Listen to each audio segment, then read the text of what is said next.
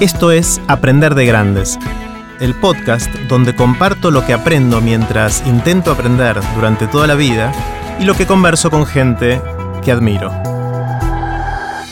Esta es la segunda parte de la conversación que tuvimos con Oscar Guilione.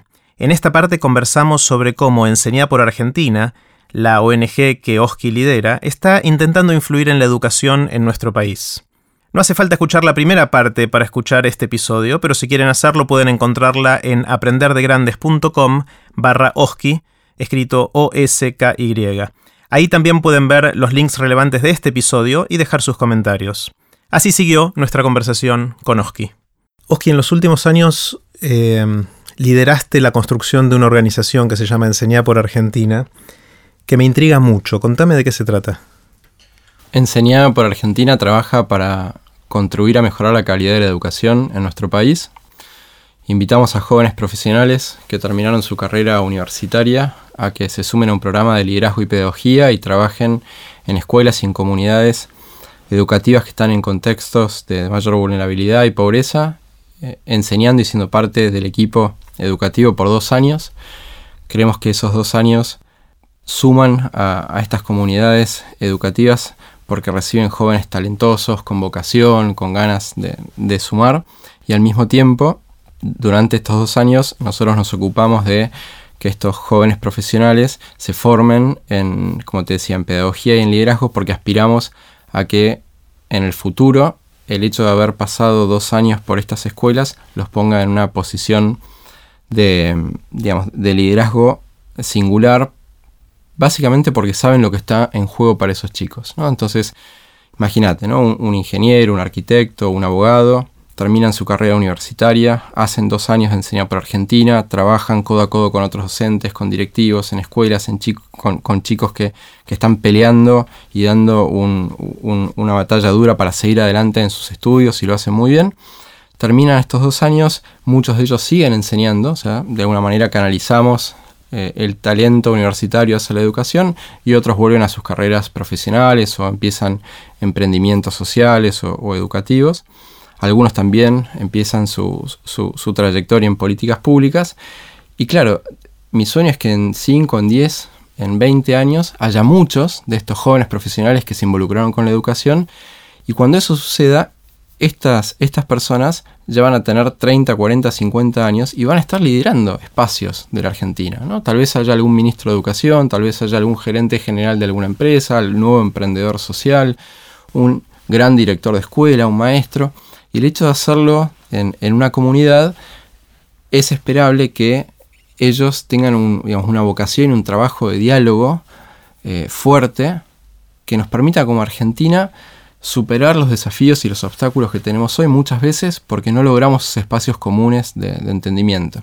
Me fui por las ramas, lo sé, pero es, eso es enseñar por Argentina, es, canalizar el talento hacia la educación y trabajar con los que hoy ya están en educación haciendo grandes cosas, pensando en, el mejor futuro para nuestros chicos. Está buenísimo. Eh, a ver si lo entiendo bien. Alguien estudia ingeniería, medicina, derecho, lo que fuera, se recibe de eso a los 23, 24, 25 años y lo que ustedes le proponen es dedicarle full time, es decir, dedicar a tiempo completo tus próximos dos años a ir a enseñar a una escuela primaria, secundaria, ¿cómo es eso?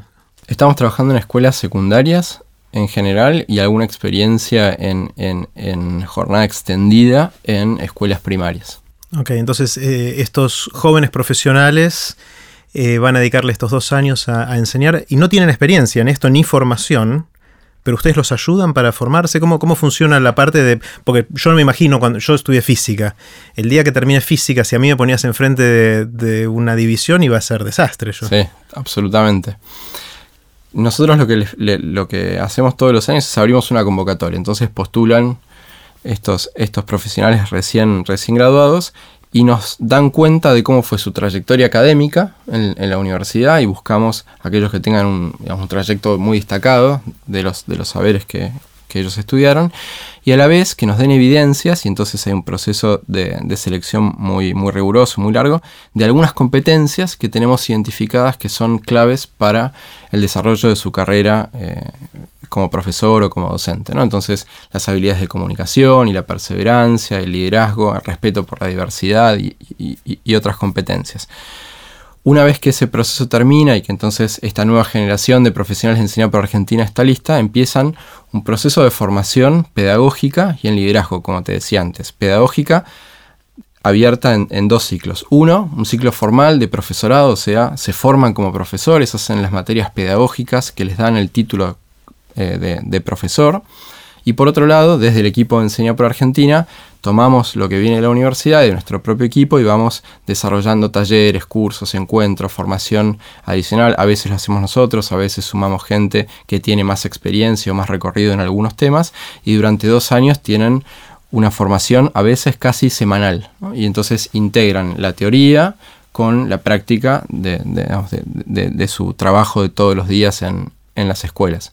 ¿Y alguno que haya estudiado algo que nada que ver, como puede ser ciencias básicas, como fue mi caso, ingenierías, medicina, derecho, lo que fuera, después de esos dos años vuelve a su profesión original o quedan convertidos al, a enfocarse en la educación para siempre? En la experiencia que tenemos de estos cuatro, llevamos seis años, ¿no? pero hay cuatro generaciones que terminaron sus dos años, más del 60% siguen enseñando o siguen trabajando muy cerca de las escuelas donde, donde enseñaron. Eso, eso está muy bueno porque quiere decir que eh, de alguna manera eh, despertamos alguna vocación por la educación, la acompañamos, le dimos forma, a veces mejor, a veces tenemos que mejorar nosotros, pero eh, acercamos muchas más personas a que se involucren con la educación, y eso me parece una buena noticia. Pero después hay otro porcentaje de, personas, otro grupo de personas que retoman sus carreras profesionales, y entonces creo que conectan todo lo que aprendieron desde la educación, desde lo social, desde el trabajo en equipo y otras cuestiones que vieron en, la educación que tal vez en otros lugares no las hubieran aprendido, no las hubieran visto, y lo logran conectar e integrar con su, trabajo eh, o su profesión de, origen. Y lo que vemos, igual van relativamente pocos años, es que aún estando en otros trabajos, desarrollando otros emprendimientos, algunos eh, estudiando, eh, desarrollando todavía estudios adicionales, siguen muy conectados con aquello que les pasó en, la escuela en esos dos años. Entonces, ah, se me ocurre, sí, disculpa, te interrumpo un segundo, se me ocurre pensando en, lo que uno debe aprender en esos dos años dando clase, seguro que aprende un montón de esas cosas que estamos convencidos de que son importantes para la vida, pero que no las estudiamos en, nuestra, en el, currículum de primaria, secundaria y universidad o terciario eh, oficial, ¿no? Porque son esos esas habilidades de, liderazgo, de estar con gente, todas las que decías vos, perseverancia, etcétera, que no hay una materia que se llame perseverancia, obviamente, eh, pero que no te queda otro que aprenderlo estando al frente de, un grupo de chicos, ¿no? Y se da algo que, hablábamos antes, ¿no? De, de, ida y vuelta. Ah. Entonces, obviamente, e, estos profesionales aprenden su ser docente, ¿no? Desde la teoría, desde la práctica, y, no como llaneros solitarios, sino como parte de una comunidad educativa. Entonces, habrá cosas que, ellos traen que son complementarias a lo que ya está sucediendo en el aula. A veces es la edad, a veces es la motivación, a veces es el saber propio universitario, a veces es otra mirada pero, pero tremendamente complementaria con lo que ya viene sucediendo, ¿no? Eh, y, creo que es cuando esas sinergias se dan es que eh, se ve la mejor versión de, enseñar por Argentina. Volviendo a, esta experiencia de, estos profesionales, cuando los escucho, cuando los escucho hablar y, destaco dos o tres ideas como más fuertes, eh, sin duda el, vínculo con, los chicos es lo que más se destaca el aprender a, escuchar, el aprender a entender individualidades, pero al mismo tiempo entender las dinámicas de, grupo, el, aprender a, promover nuevas ideas, nuevos proyectos y a que esos proyectos e ideas se co-creen unas con, unas con otras. Creo que e, eso es algo que, siempre, siempre destaca. Y relacionado con eso es el despegar etiquetas muchas veces en, las escuelas, en las comunidades donde nosotros trabajamos, uno entra el primer día y, se encuentra con muchas etiquetas. ¿Qué son etiquetas? Este pibe no puede aprender, este flaco está quemado, mira lo que le pasa en la casa, mira de dónde viene, mira el código postal de dónde está, etcétera, etcétera, etcétera. Eh, la razón de existencia de enseñar por Argentina es que eso no suceda, si, pudiera ponerlo de esa manera. Entonces, el, hecho de derribar esos prejuicios, eh, trabajar, como te decía antes, desde el respeto y la diversidad, de proponer valores y, co-construir esos valores en, el aula, yo escucho a estos profesionales cuando eso va sucediendo y no sucede de un día para el otro y, lleva tiempo, pero cuando eso sucede eh, tenés un, grupo de personas que están en una misión, que están ahí para aprender, que están ahí para desafiarse, que están ahí para trabajar colectivamente, para ser responsables mutuamente unos, unos de los demás. Claro, eso es una comunidad de aprendizaje. y cuando eso se da, como decíamos un poco al principio, es mucho más fuerte que la suma de las individualidades. Ahora, es complejo construir eso, porque requiere mucho trabajo, requiere mucha confianza, requiere, requiere mucho más que ser mejor que la alternativa. Eh, requiere planificar contenidos cruzados con habilidades, requiere eh, llenar el pizarrón de preguntas y no de respuestas, y que esas preguntas no se contesten de una manera binaria, sino que sean parte del proceso de aprendizaje. O sea, requiere un trabajo intelectual, eh, afectivo, vuelvo a lo del principio, ¿no? A estar presente. Requiere mucho, mucho de eso. Ahora, claro, cuando eso se da y cuando vos lo aprendés, no solamente lo aprendiste para el aula, no solamente lo aprendiste para tu experiencia, suponte, en enseñar por Argentina, lo aprendiste para la vida. Entonces, cuando a vos te toque liderar tu familia, tu organización, tu emprendimiento, lo que sea, eh, lo veo, estoy convencido de lo que te digo, tenemos personas que parten desde un lugar distinto. ¿Te animás, Oski, a contarme alguna historia concreta de alguna persona em, que haya pasado o que esté en Enseñar por Argentina y que haya sido transformada de alguna manera por, por la experiencia, que haya aprendido, que haya crecido, que, que, sea distinto después de haber pasado, para pasar de, digamos, de los conceptos más generales a mm. casos bien concretos. No sé si, si se te ocurre alguna así. Creo que creo que debería haberle preguntado. Pero, si quieres decirlo sin el nombre. Sí, vamos a cambiar el nombre.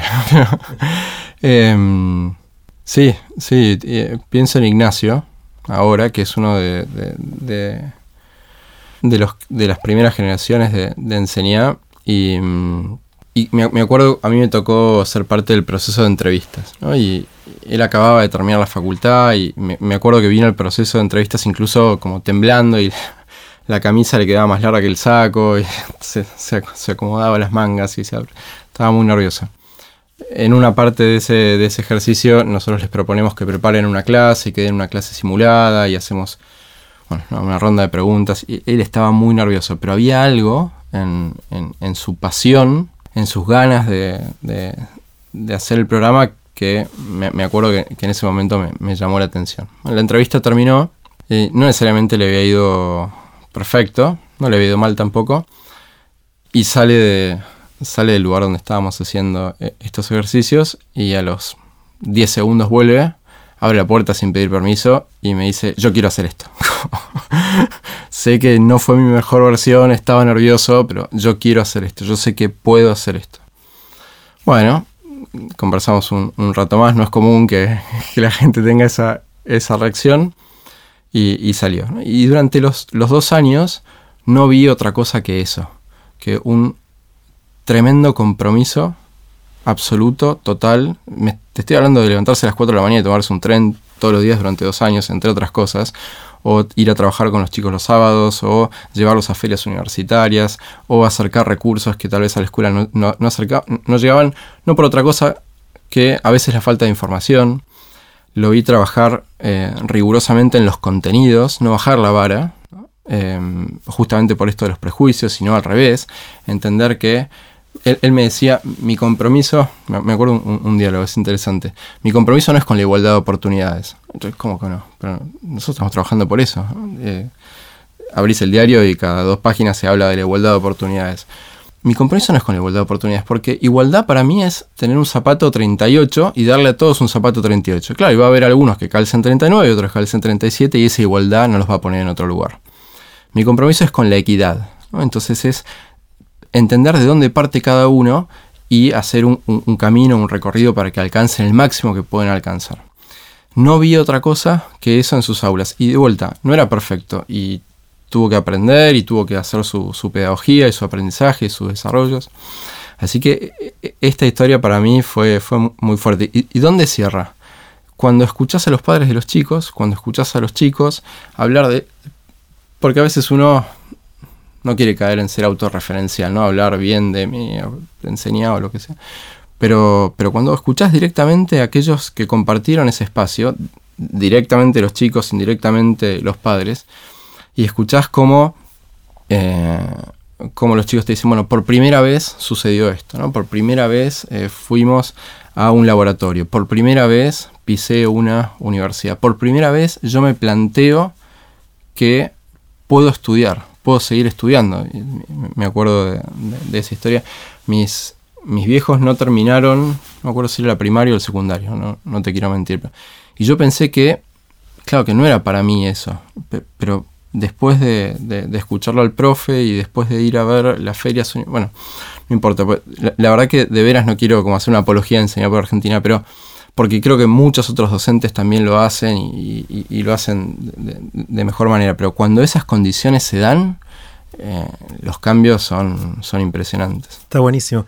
Pensemos, Oski, eh, a ver, hablamos un poco de dónde viene la educación, lo que estás viendo ahora, qué te parece que es importante para eh, los docentes, hablaste mucho de, la presencia y de, la motivación. ¿Cómo ves la, película hacia adelante? ¿Qué, tiene que pasar con la educación para que esa foto que vos decías que hace 50 y 100 años luce igual que hoy, se vaya adaptando hacia dónde va el mundo? ¿Qué, ¿Cuál es tu visión? Sé que es muy difícil también y amplia la pregunta, pero ¿para dónde tenemos que ir? Existe la teoría de los problemas complejos. No sé si, la escuchaste alguna vez. Contame. Eh, la voy a contar eh, con mis palabras y, cómo suceda. Pero hay problemas simples, ¿no? hay problemas cotidianos, simples, donde intervienen pocas variables y donde en general vos conocés cómo la reacción en, cualquiera de esas, o qué reacción va a tener cualquiera de esas variables cuando suceda alguna cosa que las empuje las condiciones. Quiero correr el vaso, lo empujo, el vaso se corre. Punto. Problema simple. Los problemas complejos son aquellos problemas que tienen una multitud de variables y que el efecto en cualquiera de esas variables no se corresponde con un resultado esperado. Y que además generan em, inteligencias nuevas con cada una de esas interacciones. Entonces no hay una ecuación matemática a priori que regule cómo eso sucede. Y es el típico caso de los sistemas, el sistema de educación, el sistema de salud, el sistema de seguridad. Es tan grande, tantos actores, tantos vínculos de, poder y de distribución y reglas y burocracias. Toda esta introducción para decirte que no sé. no, pero, pero es que realmente eh, vale la pena entrar desde ahí, porque si no uno puede caer en como en la tentación de pensar que se bajan dos palancas, se aprietan tres botones y esto se soluciona eh, fácil, ¿no? Y, la verdad que es muy, es muy complejo.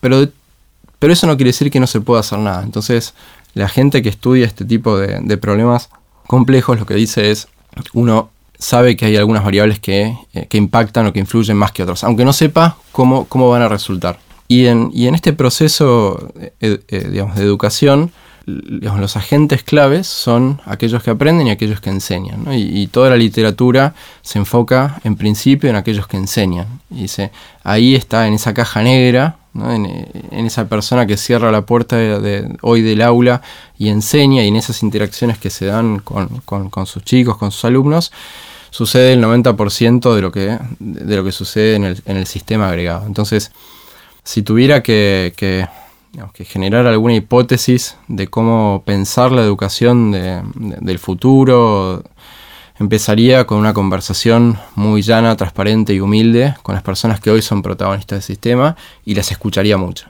Y diría, bueno, a ver, ¿dónde estamos? ¿Qué, estamos eh, eh, pensando, haciendo, desarrollando?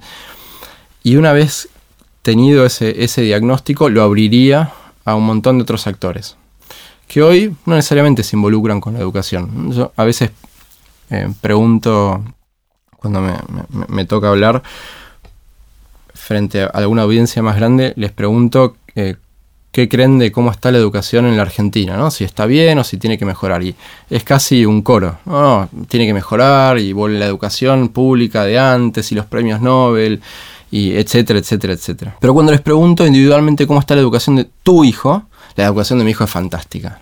Mi hijo innova, eh, aprende, cree, trabaja en comunidad, tiene es impresionante. Entonces, claramente hay una desconexión entre lo que nosotros pensamos que sucede individualmente en la educación versus lo que vemos colectivamente. Entonces, claramente necesitamos traer más personas a, esta mesa de, diálogo. Cuando, la educación es noticia, al menos en nuestro país, eh, en algunos momentos específicos del año, a mí me queda la sensación de que faltan otras voces, ¿no? Faltan las voces de los padres, faltan las voces de la sociedad, de las familias. Me, gustaría escuchar más otras voces para enriquecer un poco esos puntos de vista. Sí, pero tampoco esto es algo que se me ocurre que hay gente que es experta en esto y hacer una consulta popular, me estoy yendo al otro extremo, casi como una caricatura, me suena que nunca va a cambiar nada o que, va a cambiar para el lado incorrecto si... si o sea, no es algo que tiene que, haber un plebiscito, digamos, para esto, se me ocurre, ¿no? Estoy jugando, tratando de, ser el abogado del diablo del otro lado. No deberían eh, haber expertos que propongan experimentos y que vayamos aprendiendo haciendo. Eh, esa sería otra forma de, tratar de afectar ese sistema complejo que describías mm. antes, ¿no? Lo comparto. Eh, entonces se juega esta dimensión de problema complejo, donde las experiencias de otros de otros sistemas o de otros países que intentan, la, nuestra propia, que, se intentan eh, reformas así medio de, escritorio, en, definitiva no son adaptadas por el sistema. Y el otro extremo es el que vos decís, bueno, entonces hagamos un comité para que nada cambie. Claro. y, entonces, ¿qué pasa en el medio? Entonces creo que si, si tuviera que, arriesgar uno de los dos caminos, buscaría eh, generar un espacio de mayor información, al menos de intentar, no sé si, la palabra es consenso, pero te, te habla de humildad, de, escuchar.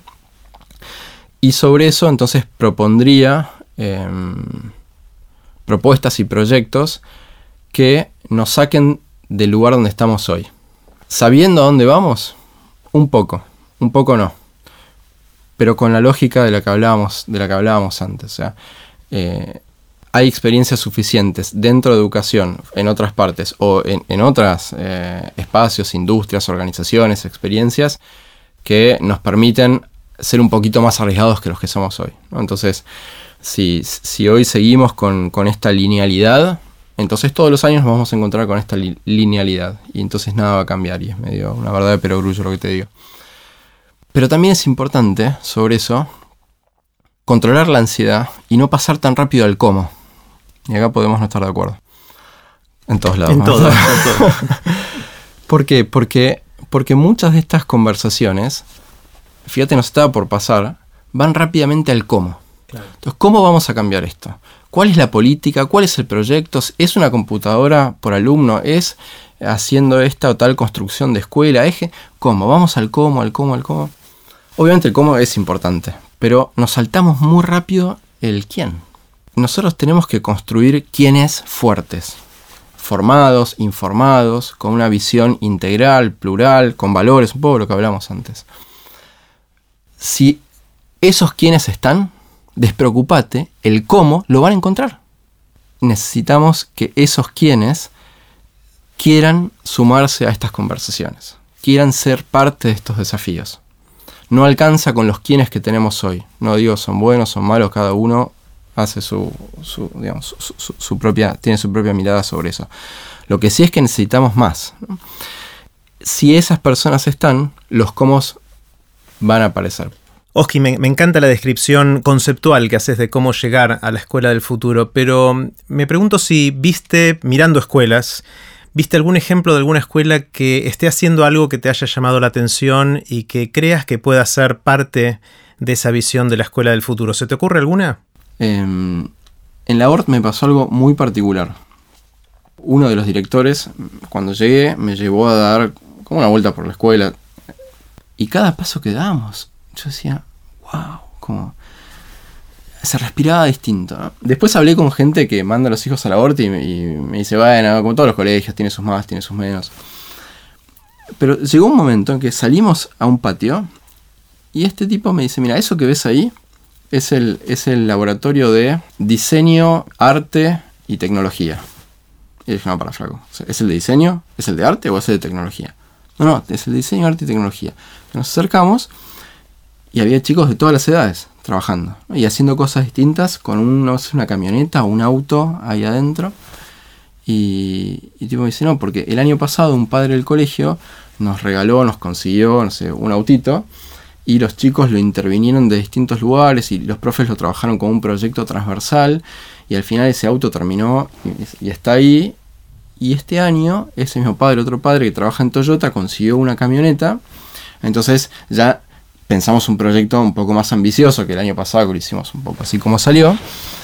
Y lo metimos dentro de las planificaciones de los distintos profesores y terminó en esto en que los chicos dijeron que esa camioneta iban a hacer un proyecto para mandarla, creo que era Santiago del Estero, a Chaco, a Formosa, porque uno, uno de los padres o de los chicos sabía que ahí los pibes tenían que caminar 25 kilómetros y que entonces muchas veces no llegaban y la lluvia, entonces con la camioneta iba a poder hacer como una especie de, colectivo escolar. Pero para eso había que trabajar en la suspensión, la resistencia, eh, los caminos, toda la parte, como si querés, de física, de matemática, de, pero también hay que pensar el diseño por el viento, por no sé. Y otro dijo, no, y además hay que pensar que ellos no tienen conectividad y nosotros acá tenemos conectividad. Entonces pongamos una conectividad satelital que sea que cuando la camioneta llegue a la escuela, la escuela conecte con el satélite y entonces al menos durante las clases... pero para esto no es normal. Ese, y no sé si son unos genios o no, de cada lógica escolar, eh, sin meterme puertas para adentro. Pero fue la... Mirá que patí escuelas, ¿eh? pero fue la primera vez que que vi chicos de distintas edades, profes de distintas disciplinas, en un proyecto transversal que involucra eh, materias que de otra manera se ven en general muy estancamente, muy desde lo descontextualizado, ¿entendés? Y, del mero como enciclopedismo, el contenido acá era, todo tenía un propósito y los chicos estaban súper enganchados.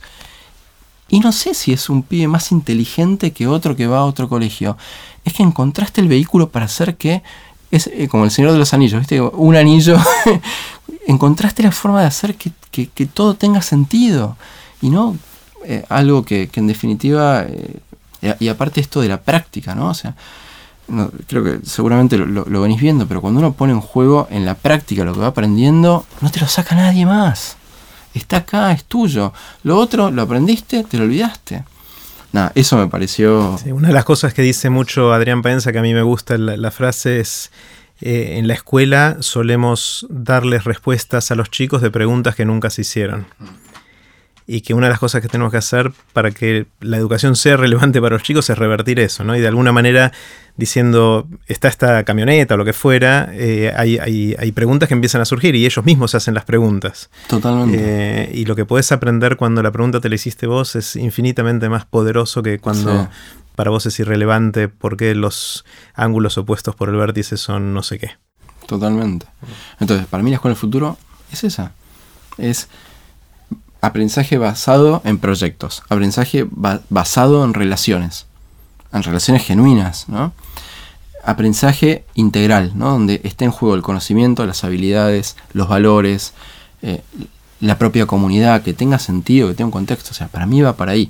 La pieza de la tecnología, la pieza de, la innovación. Sí, vengan, bienvenidos. Eh, van a estar ahí como herramientas, pero van a potenciar para mí lo otro que es lo esencial, que es paradójicamente eh, lo que más está ausente en, las clases hoy. Y cuando vos le preguntás a, las personas, ¿cuál es tu experiencia de aprendizaje más significativa de tu vida? No tiene nada que ver con lo que pasa en la escuela. Eh, si alguien que nos está escuchando tiene ganas de ver más de Enseñar por Argentina, ¿dónde puede averiguar? Yo le sugiero que vaya a la página web y ahí tiene una, buena primera introducción sobre lo que es enseñar por Argentina e inmediatamente que se contacte con nosotros. Porque ahí está la información institucional y, creo que es suficiente como para entender de qué se trata. Pero nos encantaría ponerlos en contacto con otros profesionales, con otros docentes, incluso a veces hasta con padres de familia que, que, tuvieran sus hijos, que hicieron eh, enseñar para que no solo vean una linda página, un lindo PowerPoint, sino que entiendan de, qué tipo de compromiso estamos. ¿Cuál es la dirección de, en, internet? www.encenaporargentina.org. Por escrito P-O-R. Y Encena con N. Sí. qué, lío, qué, nombre que se eligieron, ¿no? Sí, por ahí no lo pensamos. Eh, está buenísimo. Yo tuve la suerte de conversar con varios profesionales que están dando clases, están en el programa de Enseñar por Argentina eh, y realmente noté un brillo especial en sus ojos. Eh, así que si alguien nos está escuchando que está por terminar su carrera y tiene ganas de incursionar en esto, me parece que es una oportunidad espectacular para, para que la consideren al menos, ¿no? Sí, sí, sin duda. Y gracias por, por eso. No, al contrario, tomémonos un poquito más de limonada, ¿querés? Dale. En el próximo episodio voy a compartir el resto de la conversación que tuvimos con Oscar Guilione. Si quieren que les avise por email cuando sale un nuevo episodio, pueden suscribirse en aprenderdegrandes.com. Los espero en el próximo episodio de Aprender de Grandes, cuando les cuente lo que aprendo en mis intentos por seguir aprendiendo durante toda la vida y en las conversaciones que tengo con gente que admiro. Chau.